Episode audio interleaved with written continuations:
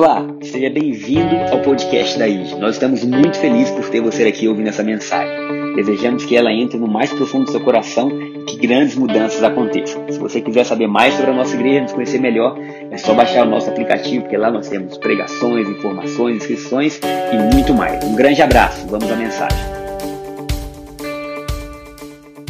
Bom dia, gente. Graças e paz.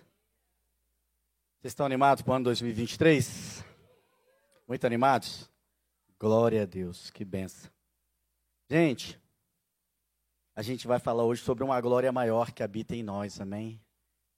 Ah, vamos começar com a leitura de Êxodo 33, do 7 até o 23. Então, é uma leitura um pouquinho longa, mas presta bastante atenção, para que a gente, no final, atinja o nosso objetivo, que é um objetivo de bênção maior sobre nossa vida. Em nome de Jesus, e é com esse sustento da palavra e do poder de Deus que é derramado na nossa vida que a gente vai caminhar o ano todo, em nome de Jesus. Ora, Moisés costumava tomar a tenda e armá-la para si fora, bem longe do arraial, e lhe chamava a tenda da congregação. Todo aquele que buscava o Senhor saía à tenda da congregação que estava fora do arraial. Quando Moisés saía para a tenda, fora, todo o povo se erguia, cada um em pé à porta da sua tenda olhavam pelas costas até entrar ele na tenda. Uma vez dentro Moisés da tenda, descia a coluna de nuvem e punha-se à porta da tenda, e o Senhor falava com Moisés. Falava o Senhor a Moisés face a face, como qualquer um, como qualquer fala seu amigo. Então voltava Moisés para o arraial. Porém o moço Josué, seu servidor, filho de Nun, não se apartava da tenda. Disse Moisés ao Senhor: Tu me dizes, fazes subir este povo, porém não me deste saber quem há de enviar comigo. Contudo disseste, conheço-te pelo teu nome, também achaste graça aos meus olhos. Agora, pois, se achei graça aos teus olhos, rogo-te que me faça saber neste momento o teu caminho, para que eu te conheça e ache graça aos teus olhos, e considera que esta nação é teu povo. Respondeu-lhe o Senhor: A minha presença irá contigo e eu te darei descanso. Então lhe disse Moisés: Se a tua presença não vai comigo, não nos faça subir deste lugar.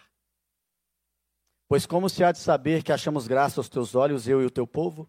Não é porventura em andares conosco, de maneira que somos separados, eu e o teu povo, de todos os povos da terra?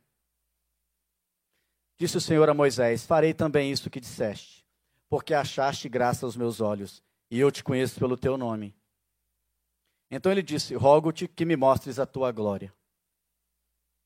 Respondeu-lhe o Senhor: Farei passar toda a minha bondade diante de ti e te proclamarei o nome do Senhor. Terei misericórdia de quem eu tiver misericórdia e me compadecerei de quem eu me compadecer. E acrescentou o Senhor: Não me poderás ver a face, porquanto homem nenhum verá a minha face e viverá. Disse mais o Senhor: Eis aqui um lugar junto a mim, e tu estarás sobre a penha. Algumas traduções chamam de rocha. Quando passar a minha glória, eu te porei numa fenda da rocha e com a mão te cobrirei até que eu tenha passado. Depois, em tirando eu a mão, tu me verás pelas costas, mas a minha face não se verá. Amém? Glória a Deus. Eu quero falar de uma glória maior do que essa glória que Moisés queria experimentar. Quando a gente olha a história do povo de Israel, que começa com a história de Moisés, já pensando no povo de Israel propriamente dito, a gente vai, deve se lembrar que existiam diversas alianças, existem diversas alianças na Bíblia, e antes da aliança de Moisés tinha outras alianças. A aliança de Deus com Adão, a aliança da criação, a aliança, noética, a aliança abraâmica. E nós vamos encontrar agora com Moisés uma nova proposta da parte do Senhor. Mas se você abre Êxodo 19, 6, tem a síntese ali de algo que Deus estava buscando com aquele povo. Ele diz assim: Vocês serão para mim um reino de sacerdotes e uma nação santa um reino de sacerdotes e uma nação santa. Você vai encontrar isso sendo cotejado no Novo Testamento, a, a, a, aliança de Jesus não é uma extensão da aliança de Moisés, mas o propósito de Deus continua o mesmo. Você vai encontrar em 1 Pedro 2,9, Pedro dizendo assim: que nós somos uma nação santa, somos sacerdócio real, somos uma geração eleita. E a gente deve proclamar as virtudes daquele que nos tirou das trevas e nos trouxe para a luz. Você vai encontrar isso novamente em Apocalipse 1,6, quando o apóstolo João diz que o Senhor comprou para o seu Deus e Pai, o Senhor Jesus, com seu sangue ele comprou cada um de nós.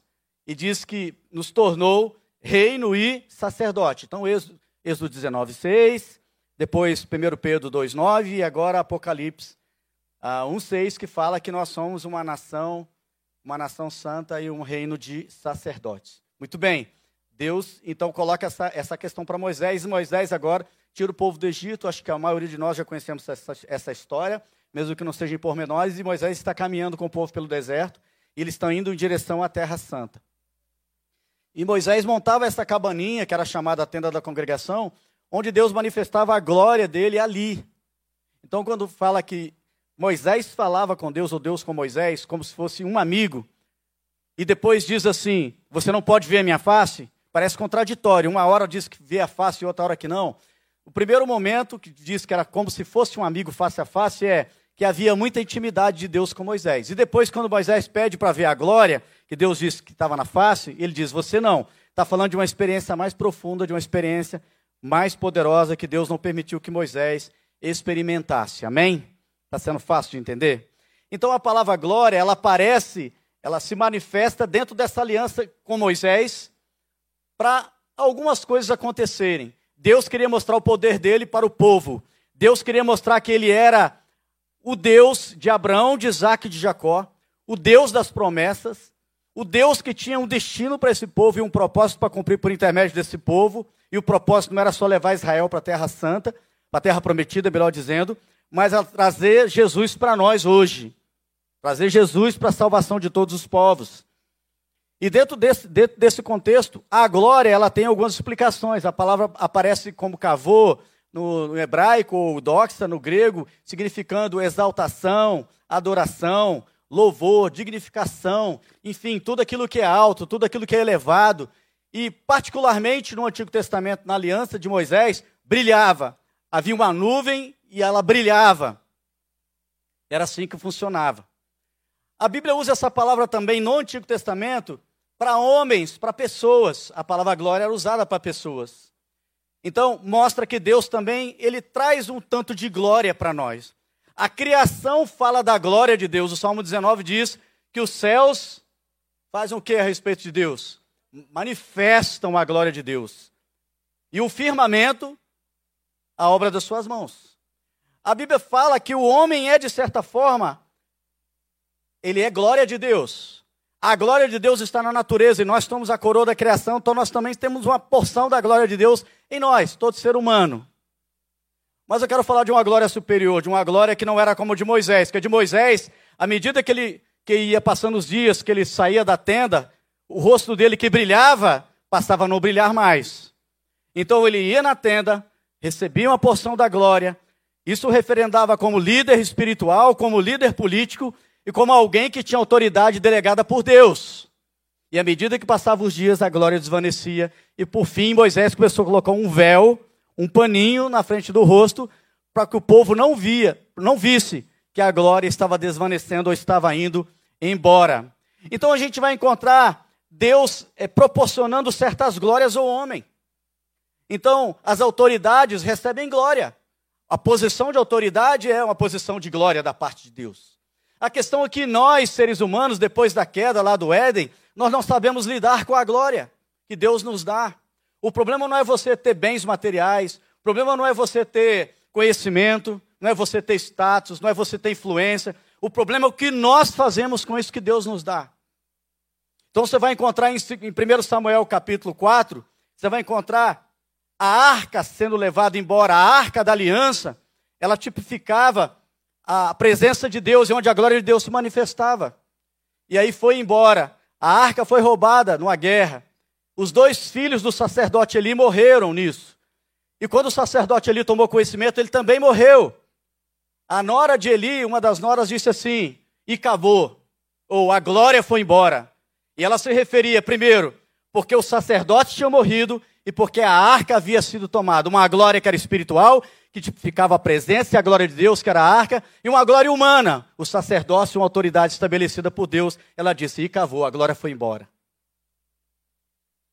A grande questão que nós temos que pensar é que quando Deus fala da glória dele, especificamente da glória dele, ele está falando de uma coisa que muitas vezes nos incomoda de lidarmos, que é a questão da santidade.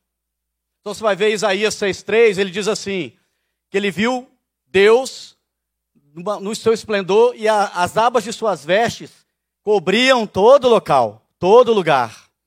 E os serafins diziam o quê? Santo, santo, santo é o Senhor, a terra está cheia da sua glória. E a pergunta que eu te faço: você se incomoda quando a gente fala aqui do tema santidade? Isso te incomoda de certa forma? Porque a gente vai ver daqui a pouco a glória e a santidade, elas andavam juntas. Isso te incomoda? Quando você pensa assim, caramba, eu sou santo? Quem aí pode levantar a mão e dizer que é santo? Por favor.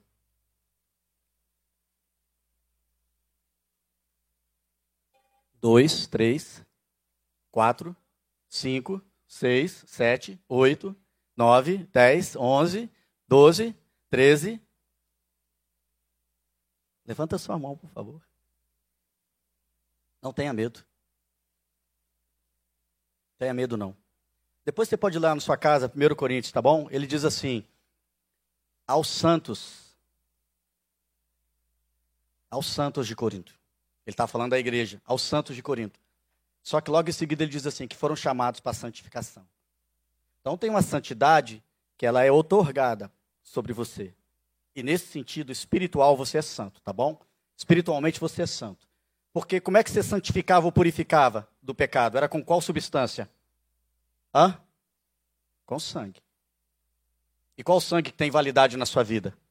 O de Jesus. E ele passa? Ele passa, ele perde a validade? Então no seu espírito você é santo, ok? Então não tenha medo de dizer. Você não vai falar para ninguém fora, ei, sou santo, hein? Ô, oh, irmão, ô, oh, fulano, vizinho, eu sou santo. Não é isso. Não é para a gente se glorificar que a gente é santo. Essa glória é de Deus. Ele nos tornou santo pelo sangue de Cristo. Amém? Mas nós também fomos chamados para santificação. E aí a gente começa a ficar meio preocupado. Caramba, como é que eu faço agora? Porque às vezes eu olho para mim, eu estou com os mesmos erros, eu pequei de novo, eu falei o que não devia, eu agi de tal forma que eu não deveria, enfim.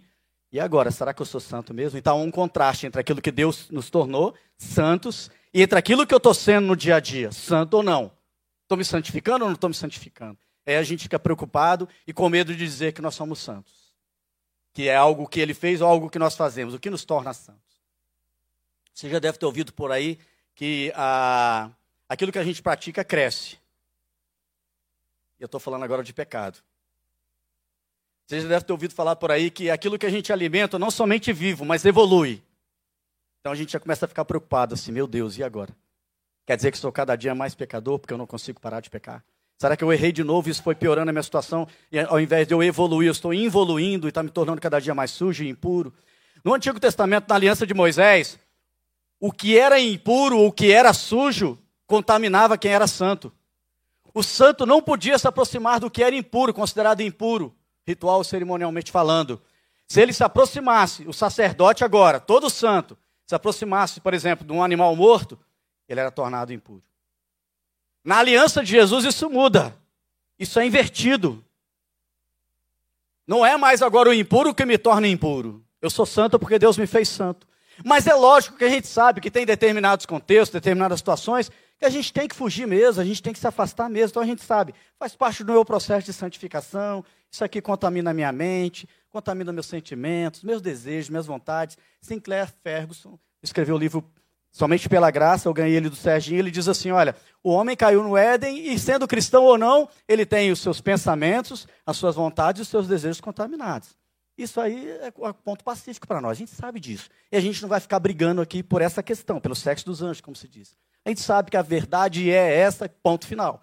Mas existe uma segurança e essa segurança está no Senhor. E a gente vê agora Moisés que é algo maior para ele. Ele está ali, entra na tenda da congregação, o povo vê ele entrando na tenda, ele sai cheio da glória do Senhor, e ele agora fala para Deus assim: Olha, o Senhor disse para mim que eu tenho que levar o povo para entrar na terra prometida. Ok, qual é a garantia que o Senhor me dá? Quem vai comigo? Quem o Senhor vai enviar comigo? E Deus fala para ele assim: Eu vou contigo. Já viu que a gente fala assim?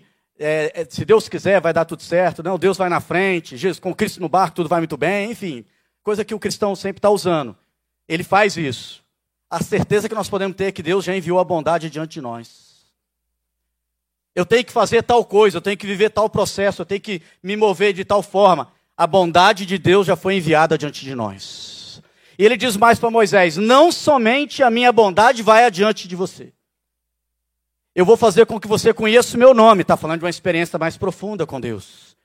E mais ainda, eu vou ter misericórdia, eu vou ter compaixão. Tenha certeza, Moisés. Então estou dizendo para você hoje, tenha certeza de que a glória que Deus entrega para você, que Deus coloca em você, está te levando para cumprir um propósito. Você sabe qual é o propósito que Deus tem para você? É uma das perguntas mais comuns que eu recebo como pastor é, qual é o meu propósito de vida no que diz respeito à existência humana e qual é o meu propósito dentro da, da igreja? Eu não sei o que eu faço na igreja. Eu falo, é muito mais do que a igreja. É a sua vida como um todo. Não tenta separar o que é sagrado ou o que é secular. Não tenta separar, é a sua vida como um todo vai ser tomada por Deus, de tal maneira que a bondade vai adiante de você, você vai conhecendo o nome do Senhor e você vai vivendo os propósitos de Deus. Amém, queridos? E glória a Deus, você pode aplaudir o Senhor por isso?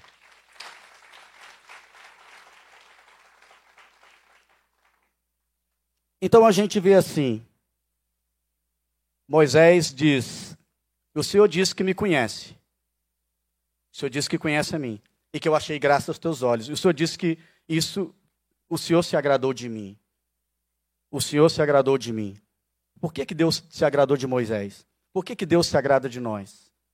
Qual é a certeza que a gente tem que Deus se agrada de nós? Ah, porque eu sou filho, beleza, mas a Bíblia diz em Hebreus 11,6 que Deus se agrada que a gente tenha fé. E a fé ela não é emocional, não é sentimental, a fé não é no pensamento, a fé é espiritual. Eu posso estar passando por qualquer aflição, dificuldade, adversidade, eu digo, eu continuo crendo. Amém? A fé é totalmente espiritual. A fé, ela não se curva aos balanços, às dificuldades das ondas do mar. A fé é uma convicção interior, uma certeza interior de que vai dar tudo certo, porque o Senhor já enviou a bondade dele adiante de mim, porque o Senhor está comigo na minha vida, nos meus propósitos, na minha família. Não é a dificuldade, então, se você de repente se sente fraco na fé, você continua crendo? Continua. Então você não está fraco na fé, você continua crendo. Você pode estar com as suas emoções abaladas, você pode estar com dificuldade, você pode estar aflito, você pode estar preocupado, você pode estar agitado e ansioso, mas a sua fé é poderosa pela graça de Jesus e você vai alcançar a promessa do Senhor na sua vida, em nome de Jesus. Moisés tinha histórias, como nós temos. E ele precisava de uma certeza para cumprir uma missão para alcançar um, um, propósito que Deus tinha dado para ele. Ele podia dizer assim: Ah, eu sou gago, Deus me chamou mesmo assim. Fala de limitação, a gagueira dele fala de limitação. Ou eu matei um homem, ele tinha matado um egípcio, você deve se lembrar disso. Então, todos nós temos histórias e temos limitações e temos questões que às vezes pesam contra nós. A questão é se a gente vai ficar preso naquilo ou não. Moisés revelava um certo, não vou chamar de medo, mas nós lidamos com medo, mas ele tinha um receio de que ele ia cumprir e fazer algo sem a presença de Deus. Como é que você vai viver a sua vida não considerando que Deus deve estar em todos os contextos da sua existência? Porque se a gente crê nele, eu tenho que envolvê-lo em tudo. É em tudo. É nos negócios, é na família, é em tudo. Deus vai na frente. Deus vai comigo. Deus não somente me abençoa, mas Deus quer me usar também para abençoar outras vidas. E a gente vê Moisés agora vivendo esse, esse, esse, esse drama no momento em que ele revestido precisa de algo mais poderoso. Você sente e você quer algo mais poderoso da parte do Senhor na sua vida? A questão toda é que essa glória aqui, que se desvanecia, tinha a ver com o pecado. Ela ia acabando por causa do pecado.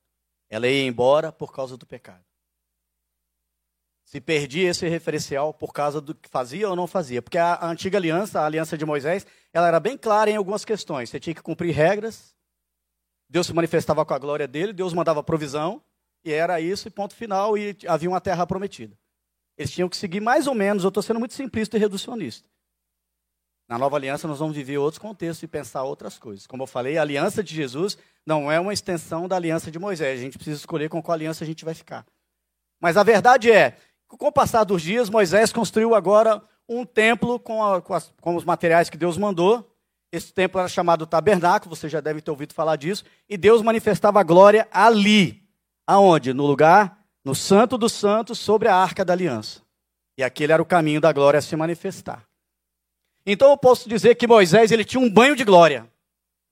Quando ele entrava na tendazinha, vinha a glória sobre ele, ele tinha um banho de glória e ele ficava é, resplandecendo. Isso era muito interessante, devia ser algo assim, muito tremendo.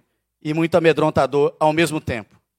Mas agora, sabendo ele que tem que, tem que subir, ele lida com, com o temor e com o medo, com algum sentimento que é muito comum a todos nós. Quem nunca sentiu medo, né? Quem nunca sentiu um friozinho na barriga ou na espinha? Todos nós experimentamos, ou vamos experimentar isso. Eu li algo que eu achei interessante.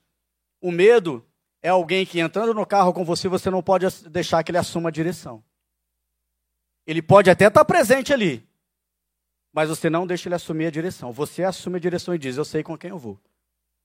Você, medo, não dirige a minha vida, porque o medo nos paralisa. O medo nos detém. O medo nos mata. E o que Moisés estava buscando era vencer o, medo ou o temor dele e dizer assim: se o Senhor tá, vai à frente, está tudo bem para mim. Mas não satisfeito em que Deus disse para ele que iria, para garantir o propósito, queria fazer a passar a bondade de Deus adiante dele, Moisés agora também ele quer algo mais poderoso, que é essa experiência que a gente deve buscar todos os dias. Ele queria ver ou queria ter uma experiência profunda com a glória de Deus. E Deus é claro para ele: você não pode ter essa experiência comigo, porque se você ver a minha face, você vai morrer. Mas tem uma pedra aqui, tem uma rocha. Eu te escondo no, aqui nesse, nesse buraco ou nessa fenda da rocha, eu te coloco ali e coloco a minha mão em cima. E quando depois que eu passar, você me vê pelas costas. É muito interessante isso. É muito interessante. Passado esse tempo de Moisés, a gente vai ver, passaram-se centenas de anos, que Salomão ele é usado para construir um grande templo. Um templo lindo, um templo, um templo maravilhoso.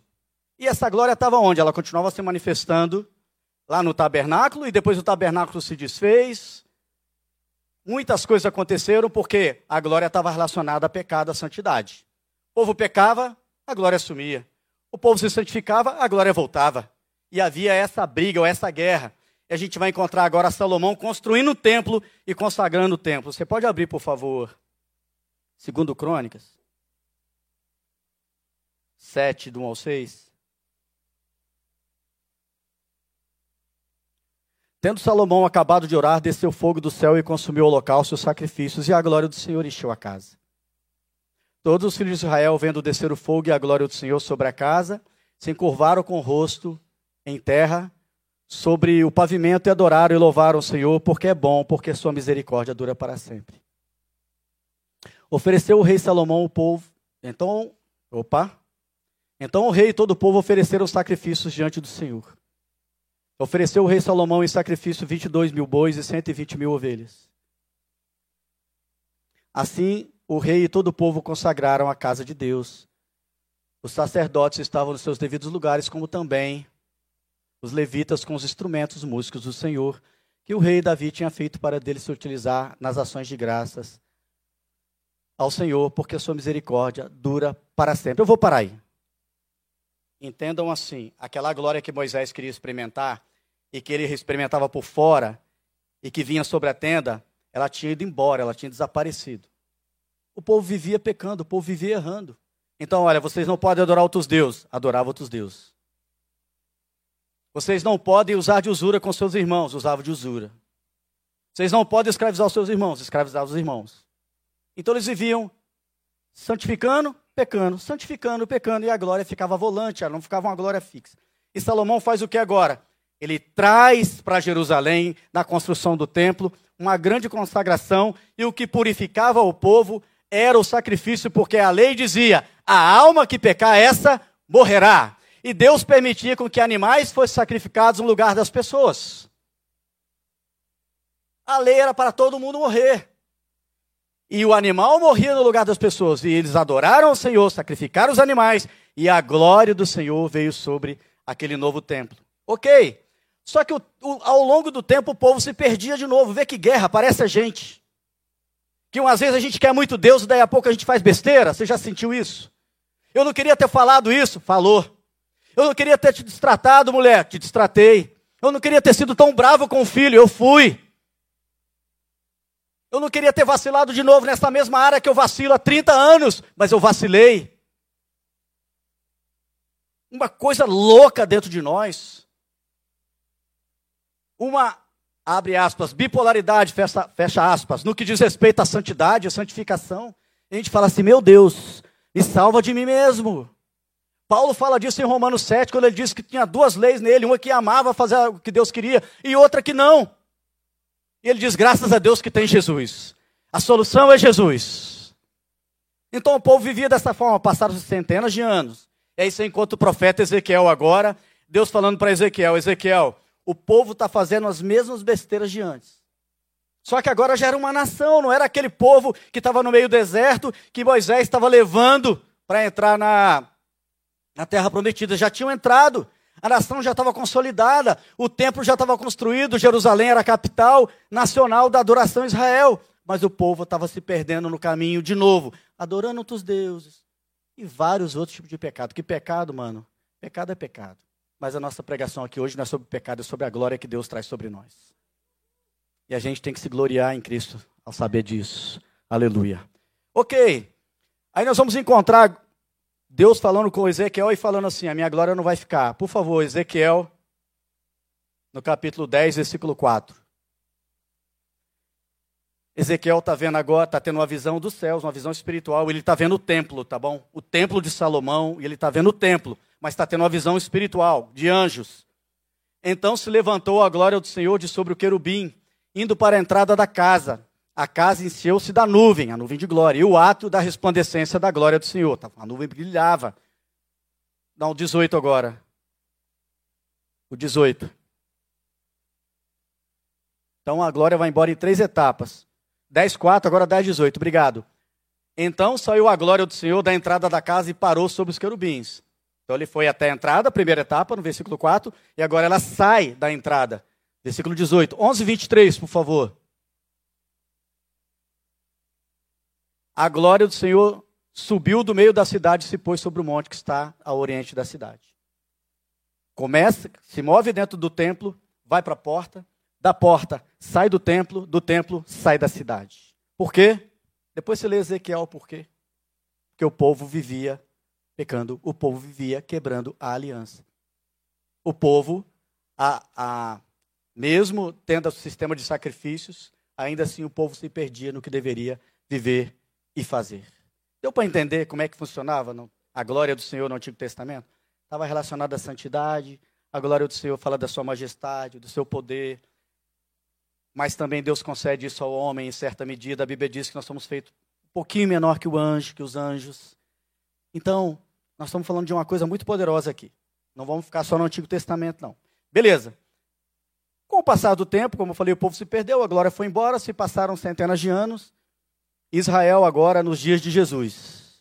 Então a gente fechou o capítulo da antiga aliança com a questão da glória, que era uma glória desvanecente, que ela ia embora, que Moisés precisava ficar se nutrindo o tempo todo para ela aparecer no rosto dele, e de uma glória que dependia de um sistema de sacrifício, de uma glória que dependia da santidade do povo o tempo todinho, tempo todinho. Agora a gente vai lá para Lucas 2, não precisa projetar, do 25 ao 32. Jesus nasceu e os anjos falaram: Glória a Deus nas alturas. Jesus nasceu Deus cumpre a sua promessa lá de Gênesis 3,15, que o descendente da mulher viria e pisaria a cabeça da serpente. E aí Jesus nasce, e ao oitavo dia os seus pais o levam para, o, para ser consagrado no templo. Para ser consagrado.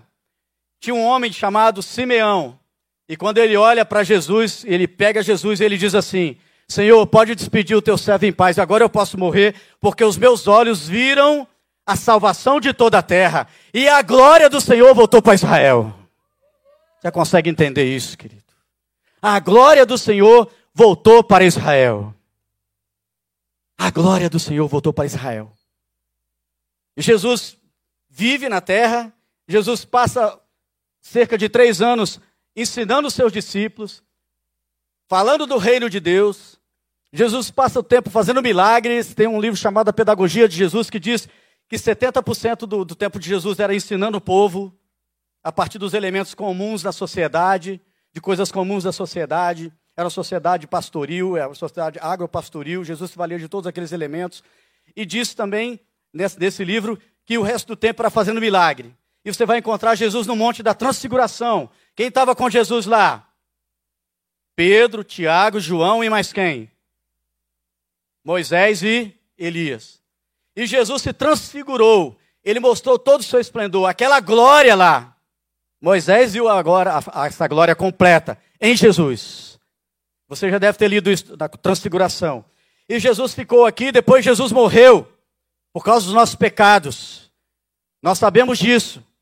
Enquanto no Antigo Testamento dependia de sacrifícios de animais, Jesus agora vem como Cordeiro de Deus que tira o pecado do mundo. Ele vem e resolve isso definitivamente para nós. Não da presença do pecado, porque infelizmente nós pecamos, mas do poder do pecado. O pecado não tem mais poder e domínio sobre todo aquele que crê. Diga amém, aleluia. Jesus não só morre pelos nossos pecados, mas ele ressuscita para nossa justificação e para nossa salvação eterna. E ele passa 40 dias com os discípulos, ensinando, descortinando coisas do Antigo Testamento que eles não haviam entendido. E Jesus, lá em Atos 1:8, 1:8, ele vai para o monte e ele sobe aos céus. Ele sobe. E os discípulos estão ali olhando e o anjo diz: "Fiquem tranquilo. Assim como ele foi, ele vem." E Jesus havia falado para eles: permaneçam unidos, orando em Jerusalém, até que vocês recebam o poder do alto. Então você vê assim: enquanto antes o pecado existia em Israel na aliança de Moisés, a glória ia embora, agora Jesus, como a glória de Deus que se manifestou nessa terra, pega o pecado, tira o poder de pecado sobre nós, o poder da morte eterna sobre nossa vida, e leva embora e afasta de nós essas transgressões. Agora Jesus diz para o povo estar reunido, eles estavam reunidos, agora estou em Atos 2, versículos 1 e 3, eles estavam reunidos, eles estavam orando e buscando a Deus, e o poder do Espírito Santo com a língua de fogo caiu sobre cada um deles, a glória de Deus voltou para a vida deles. Não sei se você está entendendo que estou falando de você e de mim, querido. Não sei se você está compreendendo isso. Não sei se você está entendendo que enquanto no Antigo Testamento essa glória ali voltava, ela ficava volante, o rosto de Moisés resplandecia, depois não resplandecia mais, Agora nós temos uma convicção e uma certeza. Agora nós temos uma confiança, essa confiança é uma coisa poderosa. É uma confiança que deve nos visitar todos os dias. Não é a par daquilo que acontece conosco, é uma confiança que ela é espiritual. O profeta Isaías falou a respeito dela. A Bíblia diz no Salmo 125: aquele que confia no Senhor é como um monte de Sião que não se abala, mas permanece para. Como em volta de Jerusalém estão os montes, assim é o Senhor em volta do seu povo. Isaías diz que se você confia em Deus, Ele faz forte ao cansado e renova as forças daquele que não tem nenhum vigor. De tal maneira que você ganha asas como águia. Você vai voar alto, você caminha e não se fatiga, você corre e não se cansa. A Bíblia diz, e o profeta Isaías diz: Eu te seguro pela tua mão direita. Não era isso que Moisés estava pedindo? Quem vai comigo? Eu te seguro pela tua mão direita. E digo: Não temas, eu sou contigo. Não te assombres, não te espantes, eu sou o teu Deus. Eu te esforço, eu te fortaleço, eu te capacito. Não é o seu conhecimento, mas é a glória que reside em você. É o que eu fiz lá no Calvário pela sua vida. Não sei se você está compreendendo que essa confiança, Isaías também diz que nunca se ouviu falar de um Deus que trabalha para aqueles que nele esperam, nele confiam. É o seu Deus, é o meu Deus, é o nosso Deus. Olha um aplauso a ele.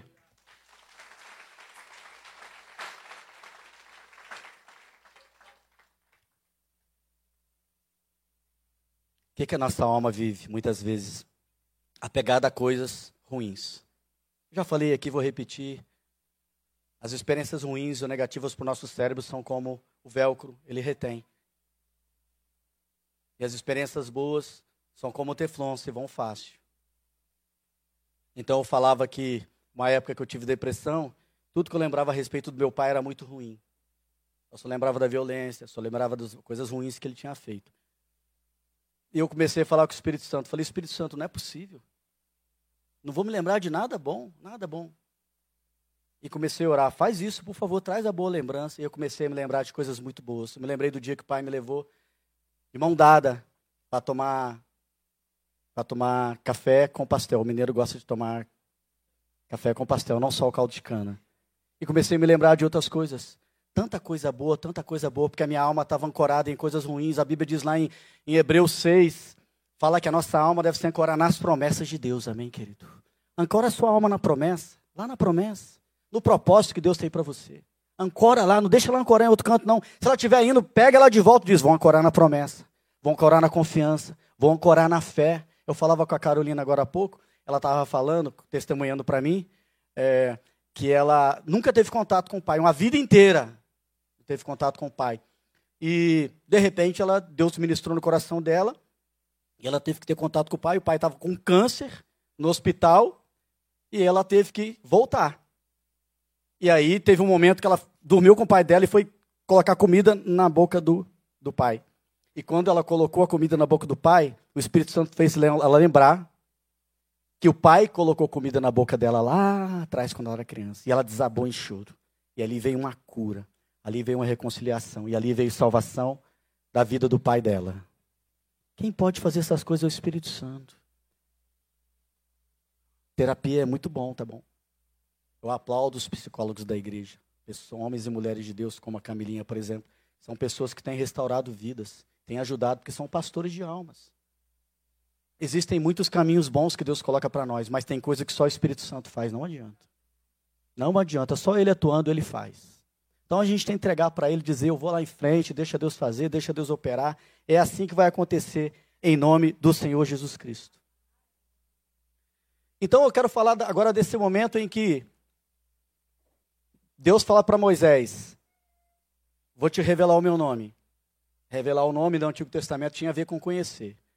Não é em vão, não é à toa que Pedro fala que a gente deve crescer na graça e no conhecimento do Senhor Jesus. Crescer na graça é o quê? Eu entender mais quem Jesus é, eu vou entender que mais graça ele tem para mim. E vou parar com essa dicotomia de, ai meu Deus, eu estou brigando contra o pecado. Eu não estou brigando contra o pecado, não, mano. Tem alguém que eu tenho que me concentrar, eu já vou ler uma passagem que fala sobre isso.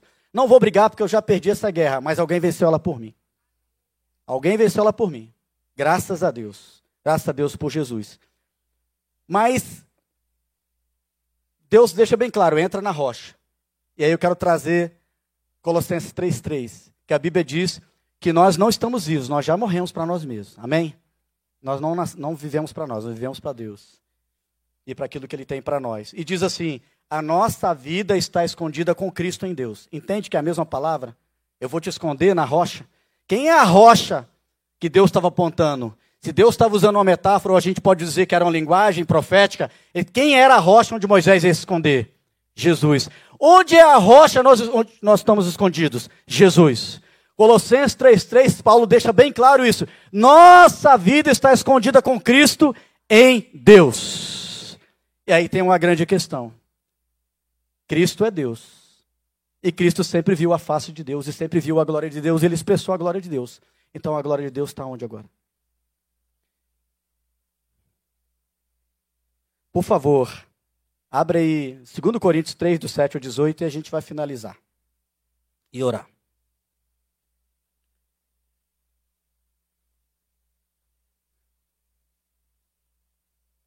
E se o ministério da morte, gravado com letras em pedras, se revestiu de glória, a ponto de os filhos de Israel não poderem fitar a face de Moisés. Deixa eu voltar aqui. O ministério da morte é a aliança da lei, a aliança mosaica, que foi gravada em pedras a ponto de os filhos de Israel não poderem fitar a face de Moisés por causa da glória do rosto dele, ainda que desvanecente? Como não será de maior glória o ministério do Espírito? O que é, o ministério do Espírito? A aliança da graça. Porque se o ministério da condenação foi glória, porque a, a lei ela fazia o que com o pecado? Mostrava o pecado. Então ela condenava o homem. Em muito maior proporção será glorioso o ministério da justiça.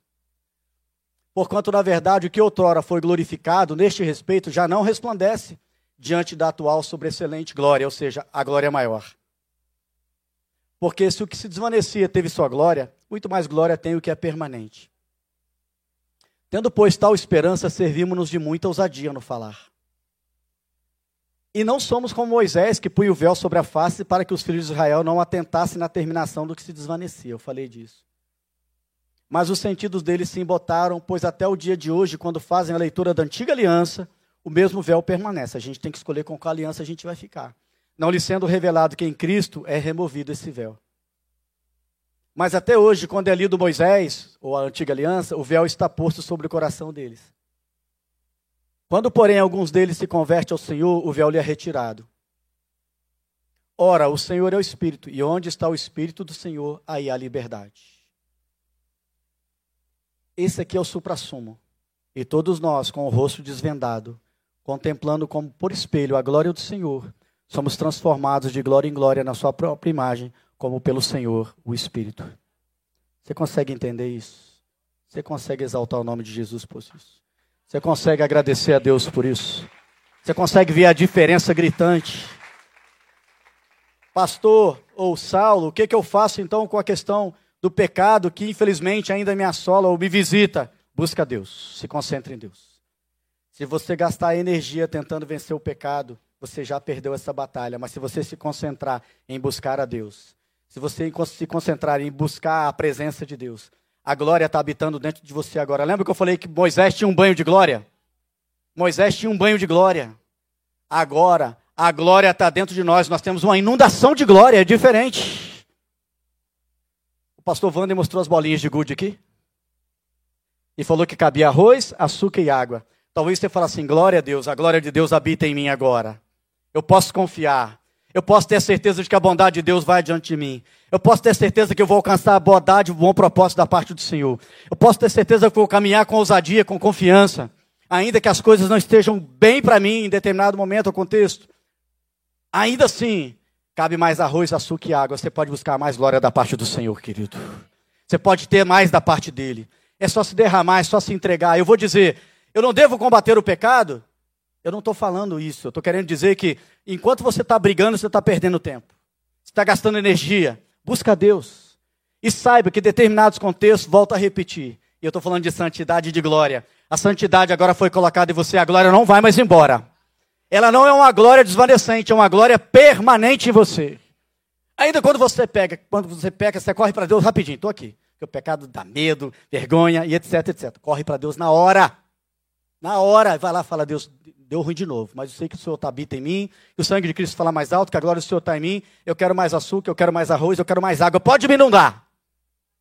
Agora tem coisa que eu vou evitar, eu vou evitar mesmo. Vou evitar determinados contextos, determinados ambientes, eu vou fugir disso, mas a minha energia, o meu tempo e a minha concentração vai estar em contemplar a glória do Senhor, em contemplar aquele que traz transformação, que essa glória é transformadora. Ela nos transforma e a gente vai sendo transformado de glória em glória pelo Espírito de Deus, a imagem do Filho de Deus. A glória veio, a glória voltou e ela nunca mais vai embora. Você consegue entender isso? Pode aplaudir Jesus, se é para Ele. Quero chamar a equipe de louvor. Vamos colocar de pé nesse momento. Essa glória vai ficar em 2023, em 2024, em 2025, em 2026 e até o final. Essa glória ela vai durar pelos séculos dos séculos, pelo Espírito Santo que habita em nós. Eu vou te dizer, se alguma coisa não está legal para você, se você não iniciou o ano bem, ou algo aconteceu, eu vou dizer Isaías 60 para você: levanta e resplandece. Levanta e resplandece, porque a glória do Senhor brilha sobre a sua vida. Coloca a mão no seu coração.